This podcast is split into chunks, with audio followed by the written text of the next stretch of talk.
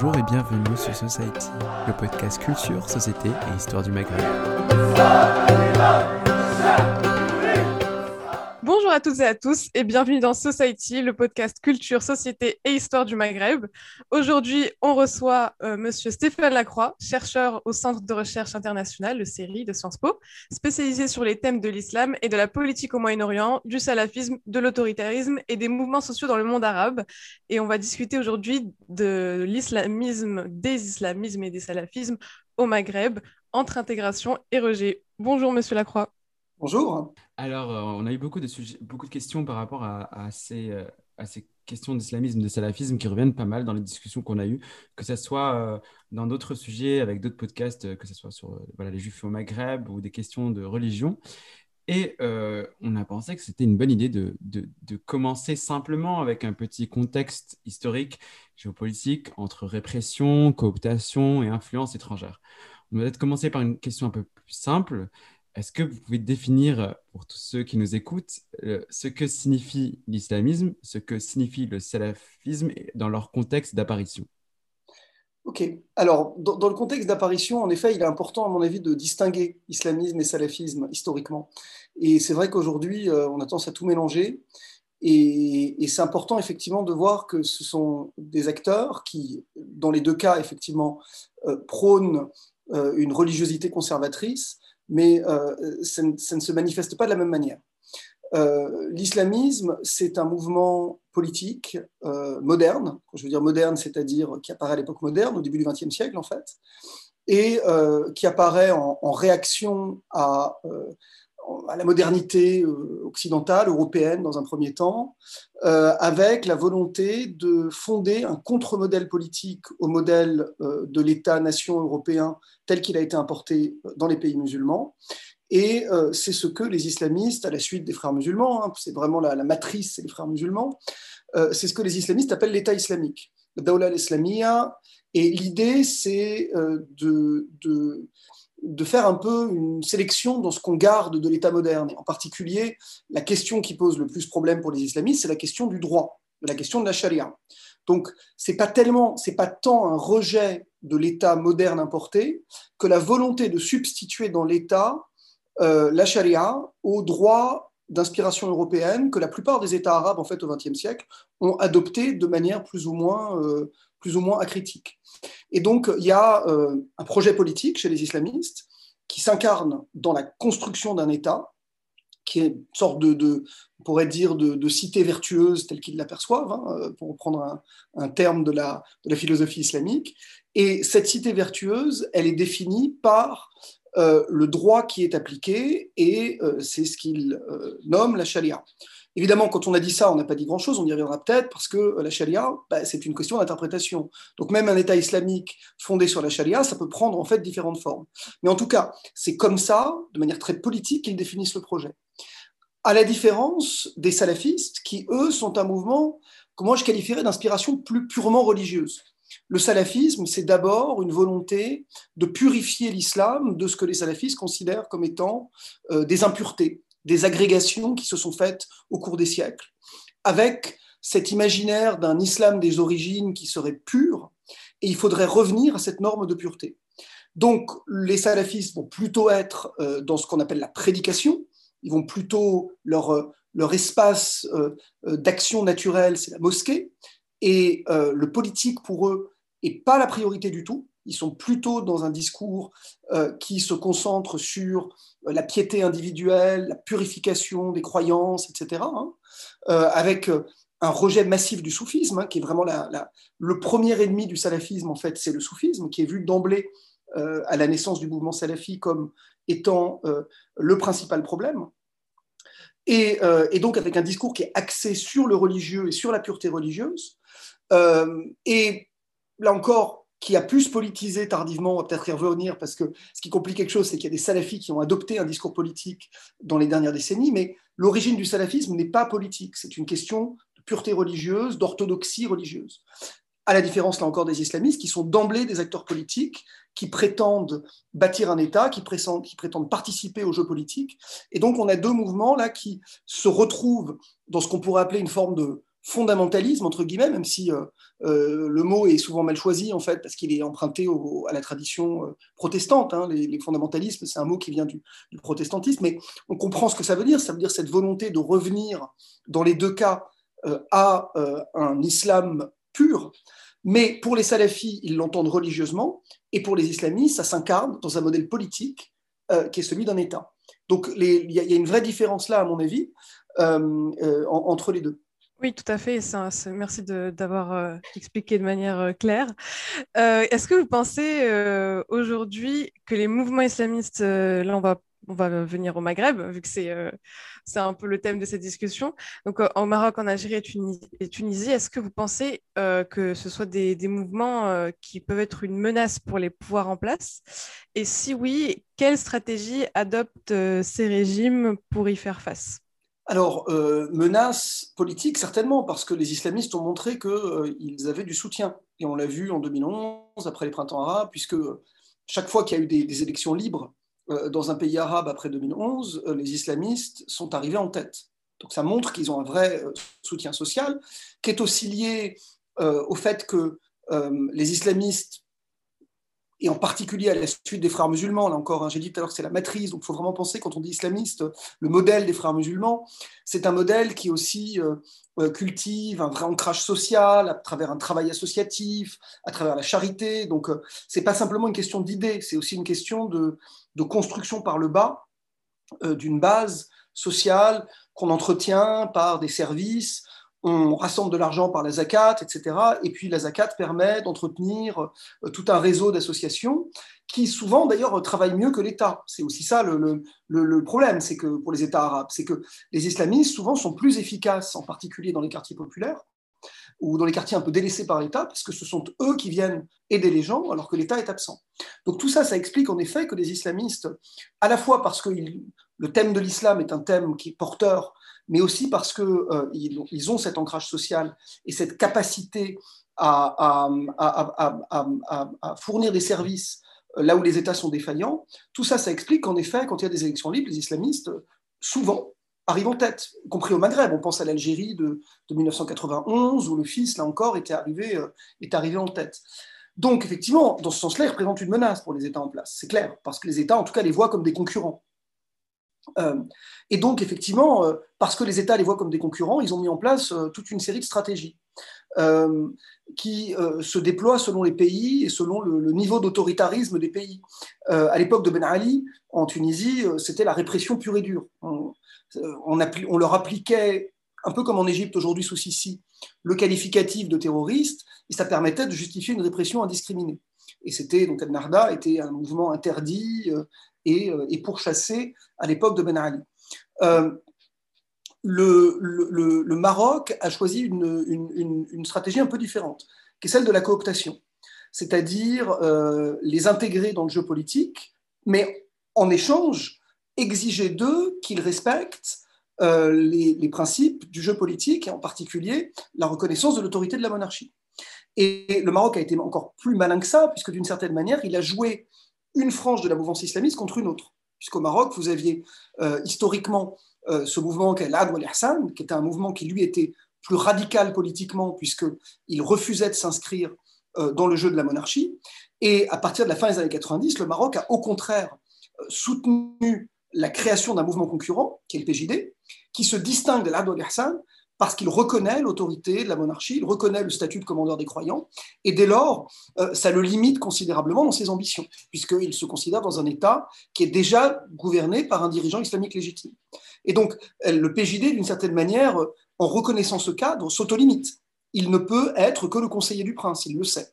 Euh, et, et, par le PJD, le Maroc a aussi voulu euh, euh, limiter la base de l'Ad c'est-à-dire qu'il a joué l'un contre l'autre pour canaliser d'une certaine manière le vote islamique vers un parti euh, islamiste, entre guillemets, acceptable selon les, standards de la monarchie.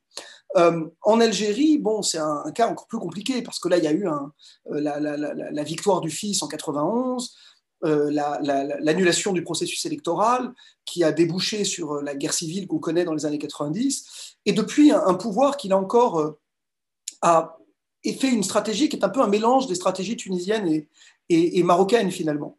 C'est-à-dire que depuis la fin des années 90 ou le début des années 2000, on a d'un côté la répression qui s'exerce sur certaines franges euh, du mouvement islamiste, en particulier le fils et ce qui reste du fils continue d'être euh, criminalisé en, Algérie. Et d'un autre côté, euh, le, pouvoir algérien a promu certains islamistes comme des partenaires acceptables, en particulier le mouvement Hamas, hein, Harakat al-Mujtama al-Silm, euh, qui d'ailleurs est la branche locale des frères musulmans. Hein, parce qu'on oublie souvent qu'en Algérie, euh, les frères musulmans ont été un partenaire du pouvoir pendant 15 ans. Ils se sont fâchés avec le, le Hirak, mais, mais, pendant toute la période Bouteflika en particulier, vous avez les frères musulmans qui euh, ont souvent des ministres au gouvernement. Et, et, là encore, parce que, un peu à la manière du PJD, ils ont accepté de jouer le jeu et en échange euh, d'une représentation au Parlement et, euh, et de la possibilité d'être euh, considéré comme respectable et donc d'exercer une influence sur le politique, mais à la manière d'un lobby. bon, donc voilà les stratégies, puis on pourrait parler, on va peut-être y revenir, hein, le, le, salafisme évidemment fait aussi partie des stratégies. je ne sais pas si vous avez une question sur ça ou si j'anticipe, peut-être. Mais là encore, soutenir les salafistes contre les islamistes, ça fait partie des stratégies, on va peut-être y revenir. Bien sûr, bien sûr. Et euh, on a parlé justement de ces réceptions, de ces cooptations. Et, de maintenant, on va, avant de passer à une deuxième partie, plutôt sur euh, voilà, les partis islamistes en tant que tels, euh, plutôt parler des influences étrangères. On entend souvent que les mouvements politiques, qu'ils soient islamistes, salafistes, sont un peu influencés par d'autres mouvements ou des puissances étrangères. Là, on a, parlé justement des frères musulmans, on va y revenir aussi. Euh, les salafistes d'autres pays, comme les pays du Golfe ou d'Égypte, l'AKP de Turquie. Euh, on, note euh, le PJD qui fait des références explicites à l'AKP de Turquie, voire l'Iran parfois, qui est pris comme un modèle ou la théocratique parfait. En fait, moi, j'ai ce souvenir de 2011, de ces vidéos où certaines femmes dans la place, quand on a les résultats des élections, justement législatives, disent à la télé qu'elles euh, ont peur de perdre leurs droits à cause des, du PJD euh, qui est vu islamiste, et pas que islamiste dans le sens euh, simple, mais extrémiste. parce que dans l'idée générale, c'est lié voilà, à, à l'Égypte, à cette forme-là un peu plus radicale, comme elle le dit elle-même, avec la montée du PJD, la situation de la femme va se dégrader davantage. On veut des modérés. Les islamistes ne sont pas modérés. Ils ont tous des positions extrémistes vis-à-vis de la femme. De, l'islam. Donc, qu'en est-il en vrai pour le Maghreb euh, Est-ce que les mouvements qu'on a, ils, sont, ils ont leur propre idéologie? On sait que pas forcément. Ou ils sont influencés par d'autres mouvements, d'autres partis? Alors oui, l'inspiration, elle est, au départ effectivement étrangère. C'est-à-dire que les, grands idéologues de, l'islamisme au XXe siècle, ils sont euh, la plupart égyptiens, parfois syriens. Hassan el-Banna, évidemment, trop tôt plus tard. Euh, euh, en, Syrie, vous avez des gens comme Saïd Hawa, au Liban, Fath Yakin, qui sont des gens qui effectivement vont, structurer un peu la, pensée la pensée islamiste, d'autres d'ailleurs, euh, Hassan el-Torabi au, Soudan. Donc vous avez tout un corpus effectivement qui est plutôt euh, qui est plutôt qui est plutôt étranger. Et les mouvements islamistes quand ils se créent au Maghreb, effectivement souvent ils sont inspirés euh, de ces idées qui circulent et qui viennent souvent plutôt d'Orient au départ. Ça, c'est vrai. Cela dit, cela dit, se sont opérées des synthèses un peu nationales. en Algérie, par exemple, il y a tout un courant très original qui n'existe qu'en Algérie, qu'on appelle le courant jazzariste, qui euh, s'inspire des idées d'un penseur algérien qui est Malek Ben Nabi. Malek Ben Nabi a une influence massive euh, sur la, pensée entre guillemets islamiste algérienne. Et, dans le fils, on retrouve beaucoup de, de c'est-à-dire de, Ben Nabis, de gens qui sont dans cette pensée. Euh, et puis, ce qu'on trouve qui est, aussi peut-être intéressant au Maghreb, c'est que euh, on n'a pas vraiment en tant que tel, hormis en Algérie, mais elle est petite, euh, de branche des frères musulmans. Le PJD n'est pas une branche des frères musulmans, il n'en a jamais fait partie. Alad Wal non plus, en fait. Alad Wal est particulièrement original parce que c'est une synthèse très marocaine, puisque il euh, y a tout le discours du soufisme derrière, la place du cher, c'est quelque chose de très confrérique en fait, au sens traditionnel et soufi, qui se distingue largement en fait de ce qu'on trouve plutôt en Orient. Donc, euh, il y a aussi, à partir d'idées qui, certes, euh, ont pu émerger dans un contexte oriental, des synthèses locales qui se sont faites et qui ne sont pas simplement des branches d'une organisation en Orient. Même dans le cas de la Tunisie ou Narda, au départ, ou ce qui va donner Narda au départ, il y a une inspiration plus directe avec l'Égypte, euh, par euh, Rachid Ranouchi, qui lui a été euh, membre des frères musulmans, qui a été dans l'organisation des frères musulmans, etc. Mais même là, en fait, très vite, Narda s'est distingué. S'est distingué justement par la pensée de Ranouchi, qui l'a amené très tôt, en fait, dès les années 90, à adopter des positions en décalage avec le consensus des frères musulmans. moi, je me souviens quand j'étais en Égypte, dans les années 2000, où les livres de Rachid Ranouchi, chez les frères musulmans, circulaient en cachette. Quoi. Quand on était un jeune frère musulman, on lisait Rachid Ranouchi pour, euh, euh, pour se donner des sensations fortes, et il fallait pas que le chef de la Osra sache que vous lisiez Rachid Ranouchi, parce qu'il était considéré comme euh, beaucoup trop libéral du point de vue des frères musulmans égyptiens. Donc là encore, je pense qu'au Maghreb, c'est opéré différentes synthèses, que ce soit au Maroc, en Algérie, en Tunisie, et, de fait, on ne peut pas rattacher les mouvements islamistes, en tout cas ceux-là, directement euh, à, des organisations euh, du Mashrek, euh, hormis peut-être par l'inspiration générale, là encore, mais, de manière organisationnelle, elles sont indépendantes. les salafis, c'est un peu plus compliqué, parce que là, les salafis, pour le coup, c'est vrai que les grands chers salafis sont plutôt au Mashrek, sont plutôt en Arabie, quelques-uns en Jordanie, et, et donc là, effectivement, on va trouver des lignées qui souvent vont mener plutôt vers, vers, vers l'Arabie saoudite, évidemment, mais pas seulement. Euh, et, c'est vrai que les mouvements salafis voilà, sont plus, on pense par exemple euh, au Maroc, où euh, le grand cher salafi du Maroc, le cher El-Maghraoui, bon, c'est un, c'est un élève des chers de Médine, donc lui, il est passé par, par le, réseau de Médine, et, c'est, et donc il est beaucoup plus lié à effectivement le, mouvement salafi tel que, ou, l'une des variations, parce que là encore, le salafisme, il, a, il, a, il, a, il s'est il s'est multiplié en différentes variations, mais à l'une des variations qu'on va trouver en Arabie saoudite. Euh, donc peut-être que dans le cas des salafis, c'est moins clair, cette indépendance. Mais je pense que les islamistes, en, en tout cas, eux, on peut dire que bah, ils sont quand même très marocains dans le cas marocain, très tunisiens dans le cas tunisien, et assez distincts de, euh, des organisations qu'on voit en Mashrek. Oui, et pour revenir aux, acteurs politiques, euh, donc on va plutôt euh, parler des islamistes ici, entre euh, Narda en Tunisie qui cherche plutôt à se, à se faire percevoir comme musulman démocrate, comme vous l'avez dit, Rachid Ranouchi qui est sur une ligne plutôt libérale, entre guillemets, je mets des guillemets parce qu'on ne sait pas comment... Quel ce sont des conservateurs. Hein. Voilà. Du libéral, ça reste des conservateurs. Dans le sens, voilà, exactement. Donc dans, dans le mouvement islamiste, le Hamas algérien qui prêt à faire des compromis pour participer au gouvernement, et le PJD marocain, comme vous l'avez dit, euh, qui, est loyal à la monarchie. Euh, peut-on dire que les mouvements islamistes euh, dits légalistes, enfin ceux qui sont acceptés dans le jeu politique, revendiquent des positions plus modérées, en, abandonnant par exemple l'application stricte de la charia ou le, projet d'État islamique, comme c'est le cas pour Rachid Ranouchi? Ou est-ce que ça s'agit, il ne s'agit que d'une stratégie purement électorale euh, pour, euh, pour participer euh, aux jeux politiques bah, si vous voulez, là, il faudrait regarder les intentions des gens et on peut pas, n'est pas dans leur tête. ce qu'on peut dire, si vous voulez, pour prendre un, exemple de, comparaison historique, c'est que, je veux dire, il est normal que dans, une, dans un jeu démocratique naissant, et c'était le cas en France si vous prenez la Troisième République, vous ayez des acteurs qui, dans un premier temps, sont maximalistes.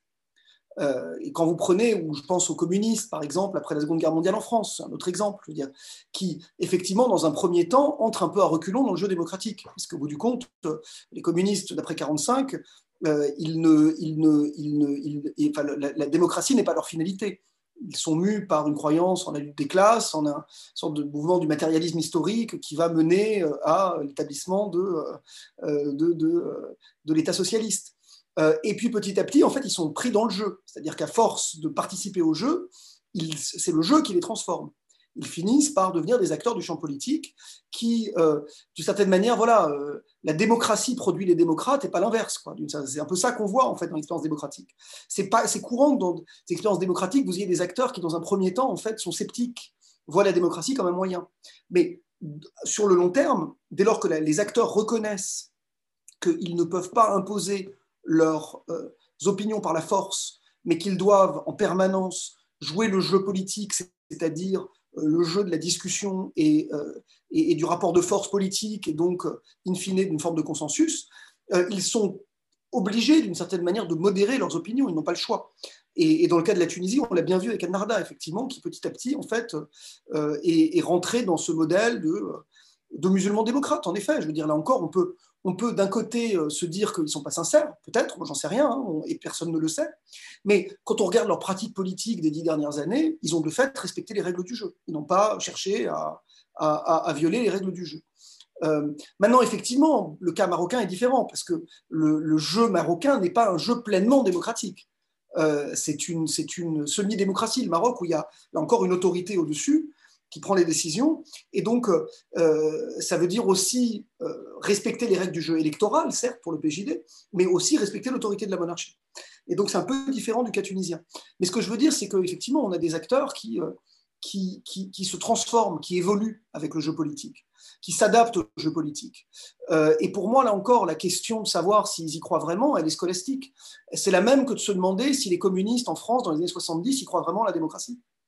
Au bout du compte, la question, c'est est-ce que la démocratie est solide et est-ce que le principe de la, prise de décision démocratique, du, rapport de force politique est suffisamment ancré dans la société pour qu'aucun acteur, euh, qu'ils soient islamistes ou, laïcs, hein, parce que vous avez aussi, dans certains cas, euh, les laïcs, comme en Algérie, qui prennent le pouvoir par la force, contre une victoire des islamistes.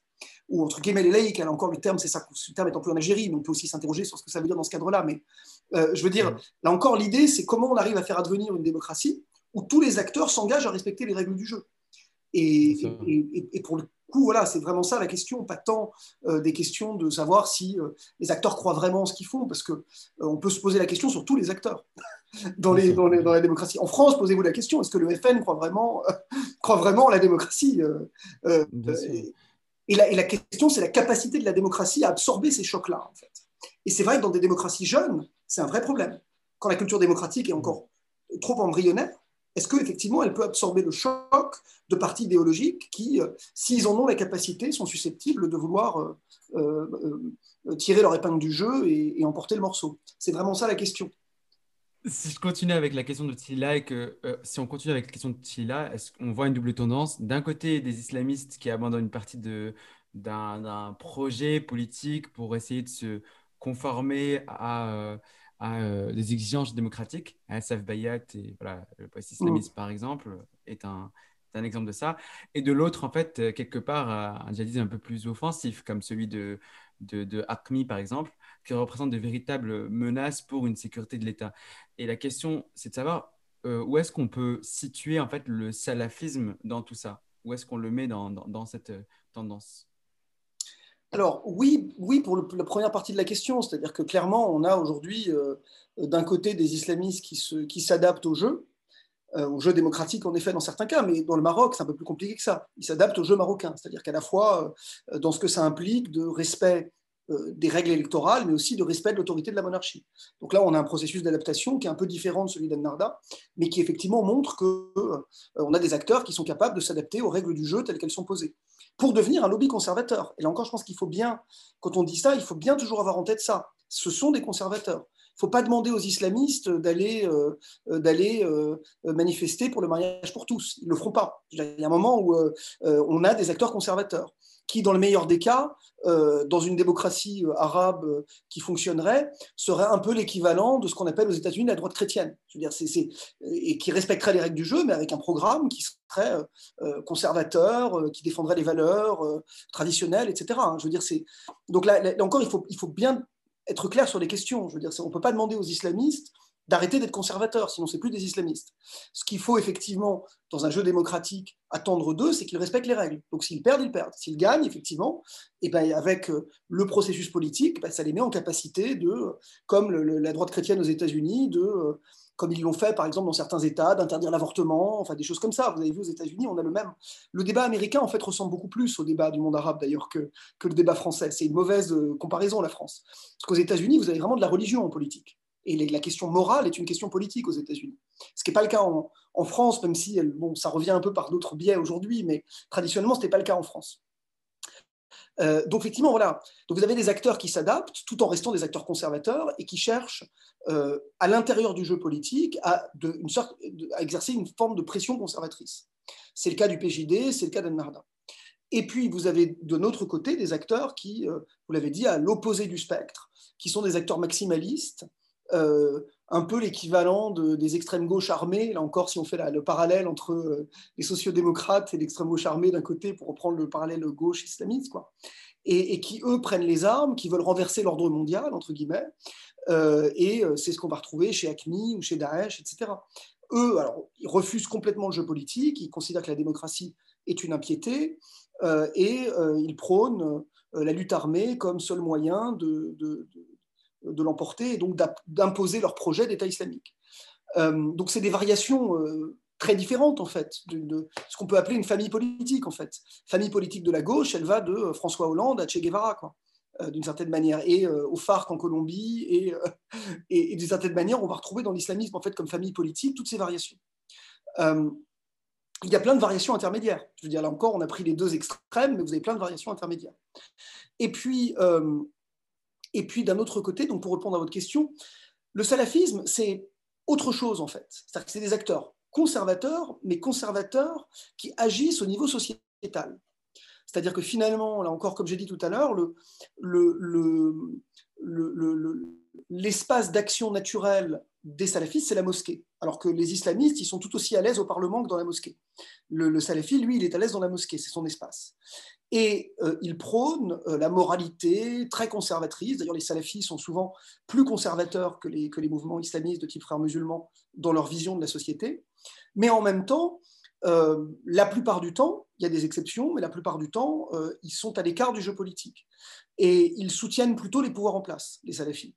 Parce qu'ils considèrent que pour pouvoir faire de la da'wah, il faut être en bon terme avec le pouvoir en place et que donc ça ne sert à rien d'aller s'opposer. Euh, certains d'ailleurs l'expliquent très bien, de toute façon ils disent dans leur vision, euh, dans leur vision maximaliste euh, religieuse, hein, dans, le cas, dans ce cas-là, de toute façon, il n'y a pas de tel gouvernant ou tel gouvernant, ça change rien en fait. Tant soutenir le gouvernant en place, parce que celui-ci ou celui-là, ça ne fera pas de différence. Les salafis croient en, en, une société qui se réformerait par les individus, si vous voulez. Faut que les individus adoptent une manière de vivre, adoptent un certain de croyances, par, le, par la prédication, et c'est comme ça qu'on créera la société vertueuse. Donc, euh, souvent, ils se retrouvent être des alliés des régimes autoritaires. Et c'est là que c'est intéressant, c'est que les salafis, parce qu'ils ne font pas de politique, ou parce que quand ils en font, leur position par défaut, c'est de dire on soutient le régime en place pour pouvoir faire de la darwa, ils se retrouvent souvent, effectivement, vus comme des alliés par les régimes autoritaires. C'est le cas euh, ça a été le cas sous Ben Ali. Vous aviez des, salafis qui prêchaient sous Ben Ali. C'est le cas aujourd'hui en Algérie où euh, le pouvoir a utilisé la mouvance salafi pour casser les islamistes en, donnant des espaces aux chers salafis algériens, euh, le cher Falkous et quelques autres qui ont vraiment pris une importance en fait et qui prônent là encore un propos dépolitisé mais axé sur euh, une moralité conservatrice. En Égypte, les salafis sont les seuls alliés qui viennent du, du camp islamique du président Sisi. Hein, le parti euh, Nour et ses chers euh, ont soutenu le coup d'État de 2013 et soutiennent le pouvoir. Euh, donc les salafis sont des acteurs finalement un peu en dehors de ce calcul que je vous disais tout à l'heure et qui sont un recours possible pour les pouvoirs. et c'était le cas, même si vous remontez. Hein, Kadhafi avait des salafis en Libye. c'est pour ça d'ailleurs que vous avez des salafis en 2011 en Libye, parce qu'il y en avait déjà sur Kadhafi. En fait, Kadhafi avait déjà compris depuis longtemps que pour tenir la société en place, vous leur prêcher une moralité conservatrice dépolitisée, et ça répond à la demande d'islam de la société, et ça empêche que les gens se politisent de, manière islamiste. Donc ça, c'est le calcul que euh, beaucoup de pouvoirs autoritaires ont fait dans la région, et qu'ils continuent d'une certaine manière de faire aujourd'hui. Tout à fait.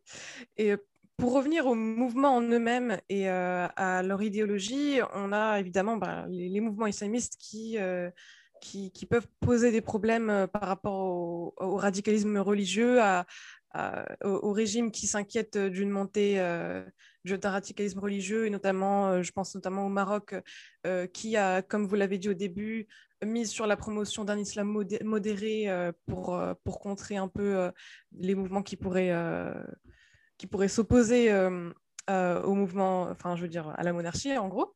Euh, est-ce que vous pensez que, que cette euh, stratégie portée aujourd'hui par, par le roi du Maroc, Mohamed VI, en tant que commandeur, commandeur des croyants, est-ce qu'elle porte aujourd'hui ses fruits, et notamment face aux mouvements bah, radicaux, comme vous avez dit, Al ou Al-Ihsan du, du Cheikh Yassine, qui sont eux plutôt contestataire de la souveraineté religieuse du Marzen? Comment, comment vous voyez en fait cette situation? Ben, ça marche un peu, mais ça ne peut pas marcher complètement pour une raison simple, c'est que je veux dire, l'islamisme radical, entre guillemets, il a aussi des causes sociales, des causes socio-économiques. On le sait d'ailleurs au Maroc, on voit bien que l'électorat ou la base de soutien d'Alad ou Hassan, moi je, précise là encore que je ne suis pas un grand spécialiste du Maghreb, moi je suis plutôt un, oriental, mais bon, euh, je lis ces choses-là depuis suffisamment longtemps. Euh, la base de l'Ad Hassan, elle est plus populaire au Maroc que la base du PJD, par exemple, qui est plutôt un mouvement de classe moyenne, conservatrice. Et dès lors, euh, le, le, le, Hassan est dans une autre mesure, si vous voulez, des mouvements plus djihadistes, plus radicaux, etc., c'est-à-dire les mouvements qui expriment une forme de radicalité politique, euh, ils profitent euh, d'un sentiment d'abandon socio-économique d'une partie de la population. Et donc, penser qu'on peut régler simplement ça euh, par des jeux politiques et par la promotion de l'islam modéré, ça ne peut pas complètement marcher. C'est-à-dire qu'à un moment, les gens qui effectivement euh, adopte une forme de radicalité politique de ce type, c'est aussi parce que tout ça est sous-tendu par des vrais problèmes socio-économiques auxquels il faut répondre. Et, d'une certaine manière, c'est souvent là en fait que les, que les pouvoirs, mais c'est pareil en France, hein, je veux dire, là encore, on parle du Maroc, mais je veux dire, c'est tout le problème de, de, toutes nos lois depuis ces dernières années. Euh, et la dernière, la loi séparatisme. Une, là où c'est une bêtise, c'est que là encore, euh, on sait très bien que le terreau de la radicalité c'est, euh, je veux dire, la, euh, il est socio-économique, le terreau de la radicalité.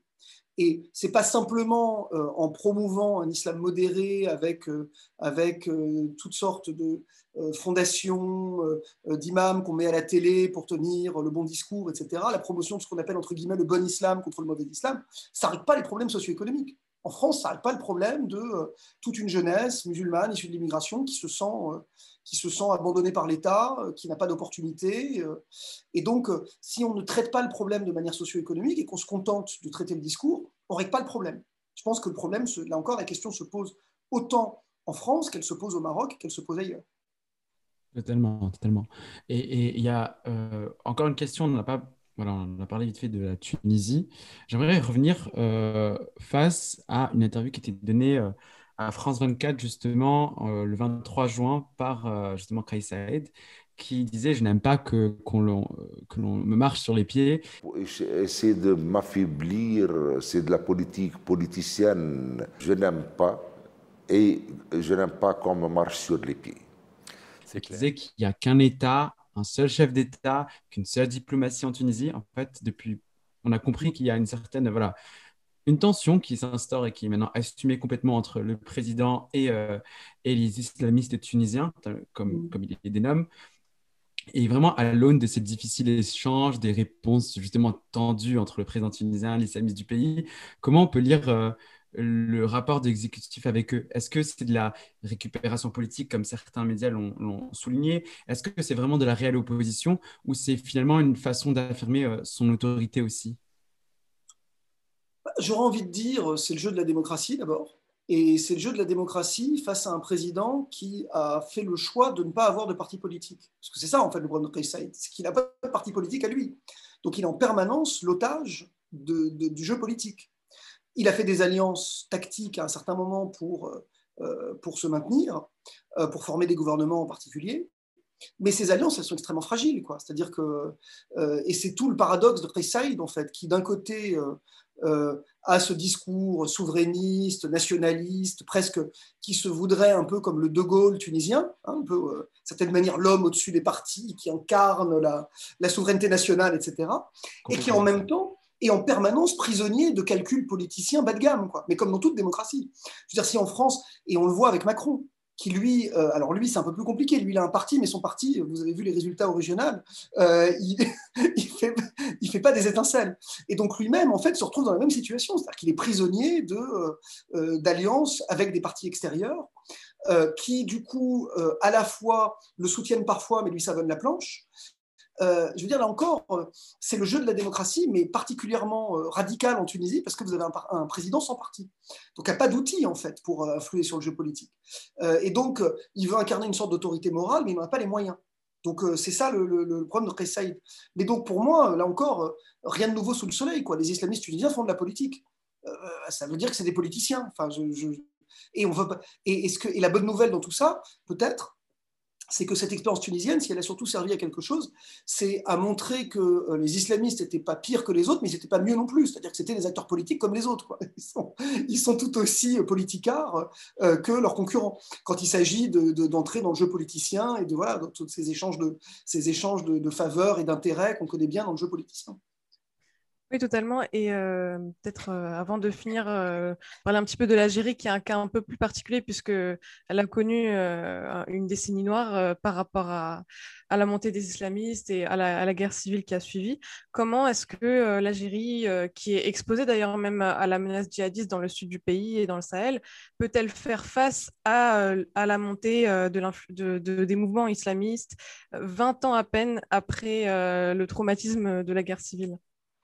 Ben, leur tactique, je l'ai dit tout à l'heure, hein, ça, a été, très largement le salafisme, en fait. C'est-à-dire qu'en Algérie, ils ont joué à fond le salafisme contre le djihadisme. Le salafisme, les, vrais salafistes sont très anti-djihadistes. Hein. C'est le cas partout. Euh, euh, d'ailleurs, en, France, les salafis distribuaient dans les mosquées salafis des brochures anti-Daesh et tout. Euh, donc, effectivement, ils sont extrêmement conservateurs, mais effectivement, ils ne sont pas partisans de la, de la violence djihadiste. Et pendant longtemps, le pouvoir algérien, depuis les années 2000, en fait, a misé sur ça. Euh, le problème, c'est que le pouvoir algérien, depuis un an ou deux, est en train de se rendre compte qu'il est peut-être allé trop loin. C'est-à-dire que de fait, euh, les salafis aujourd'hui exercent une vraie autorité religieuse en Algérie, euh, avec une société qui du coup est beaucoup plus conservatrice en fait aujourd'hui qu'elle ne l'était, euh, et, le pouvoir commence à se dire bon là ils sont est allé un peu loin en fait. Ça fait des tout ça, ça risque de former malgré tout un contre-pouvoir à un certain moment. Et donc le pouvoir est en train de se poser la question. Euh, euh, il essaye aussi de soutenir les confréries soufis. Donc vous avez un jeu extrêmement compliqué en Algérie. D'une main on soutient les salafis, mais de l'autre on soutient leurs ennemis soufis. En fait, on a un pouvoir algérien qui cherche à, saturer le champ religieux pour limiter l'espace d'influence des djihadistes. Mais là encore, je veux dire, il y a un moment où les djihadistes encore se nourrissent de la, de la faillite des États arabes. Donc, euh, euh, je veux dire, essayer de répondre au problème simplement par le religieux, euh, c'est pas répondre vraiment au problème. C'est-à-dire qu'au bout du compte, c'est la faillite de l'État, c'est euh, les problèmes socio-économiques massifs que connaît l'Algérie qui nourrissent, in fine, la, radicalité. Et, bon, le pouvoir a beau essayer d'utiliser des tactiques comme essayant de, canaliser la radicalité vers le salafisme ou vers le Hamas, ou vers, etc. Ça marche pour un certain temps. Euh, les Algériens ont raté, enfin, le pouvoir algérien en tout cas a raté l'opportunité du Hirak, qui aurait pu probablement, euh, euh, s'ils avaient été capables de bien gérer ce qui s'est passé, en fait, permettre à l'État algérien de se renouveler euh, et de, faire ce, dont l'Algérie a toujours eu besoin, c'est-à-dire un vrai contrat social euh, euh, où la population se sentirait partie prenante du contrat social, et plus ce qu'on a hélas dans beaucoup d'États arabes, c'est-à-dire un État comme une sorte de léviathan qui, vous est imposé par le haut et que vous subissez. bon, cette opportunité, hélas, on a vu comment ça a terminé. Donc, moi, je ne crois pas, en effet, que c'est comme ça qu'on puisse combattre la radicalité. Il faut donner aux gens euh, non seulement des opportunités, il faut leur donner envie de rêver, il faut leur donner envie de croire, de croire en l'État. Euh, et, hélas, dans cette Algérie post-Hirak, euh, bon, le, champ politique et, le champ des espoirs en général est, quand même assez sinistré.